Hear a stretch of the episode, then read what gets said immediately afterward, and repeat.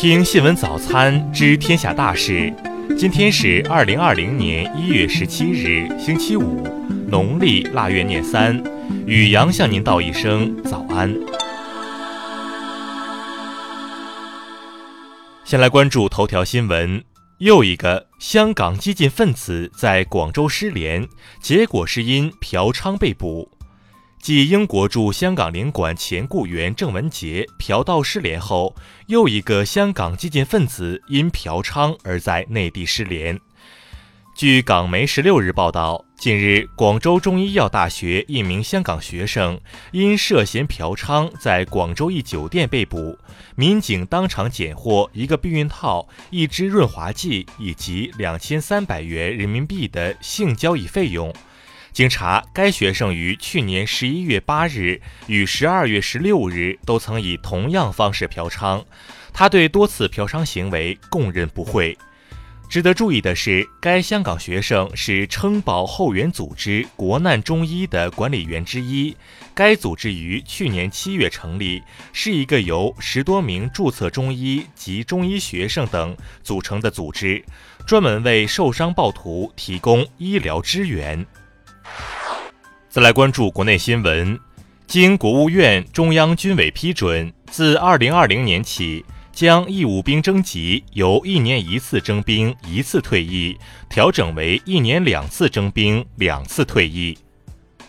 国台办十六日称，我们警告民进党当局领导人不要自我膨胀、误判形势，进一步制造台海紧张动荡，把台湾带向危险的境地。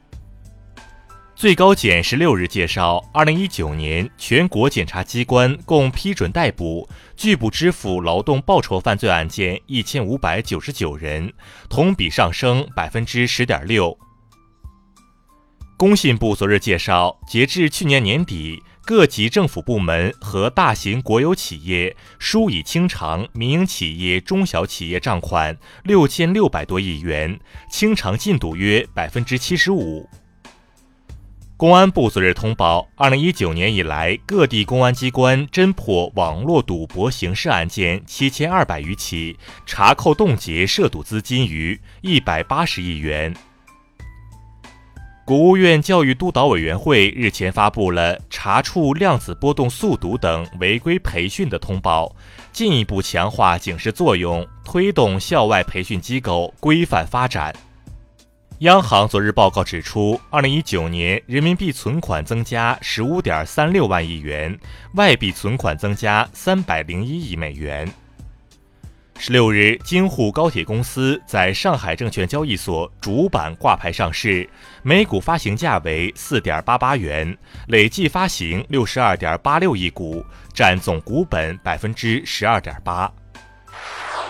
再来关注国际新闻。昨日上午，美国众议院投票表决正式通过了将弹劾条款送交参院的决议。参院审判预计将于下周二开始。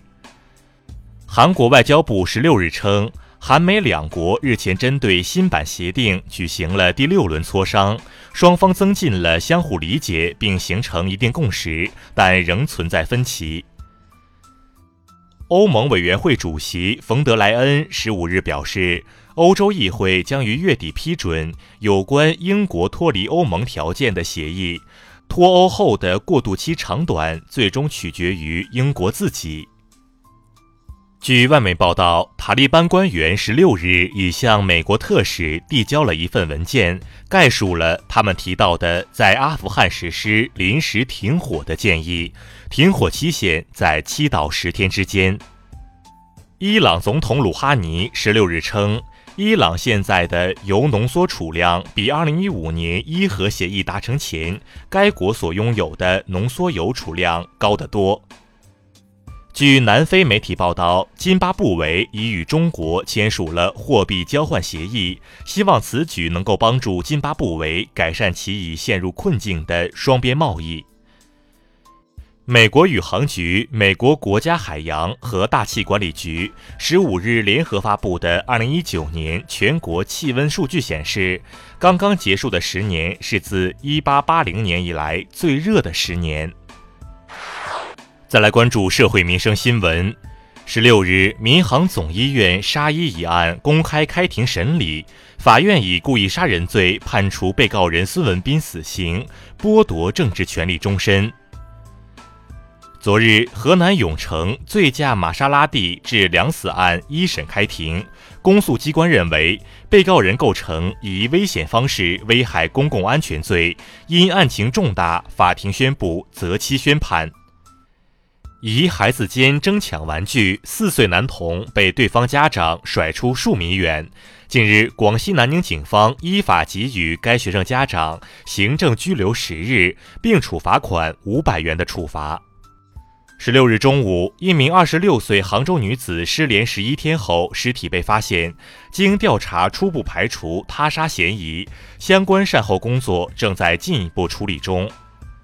近日，四川泸州一男子提两把菜刀到公开场所闹事，民警赶到现场后，该男子拒不配合执法，被警方合力制服。目前，该男子已被刑拘。再来关注文化体育新闻。十六日晚，CBA 常规赛继续进行，广东队一百二十二比一百击败四川队，上海队一百零七比一百一十六不敌山西队。澳网公开赛继续资格赛的角逐，老将李哲完胜葡萄牙选手多明戈斯，晋级男单决胜轮。近日，中国百城儿童阅读嘉年华正式启动，主办方中国出版协会表示，大力推进少年儿童阅读是当前推动全民阅读工作的重中之重。十六日晨，著名主持人赵忠祥因病在京去世，享年七十八岁。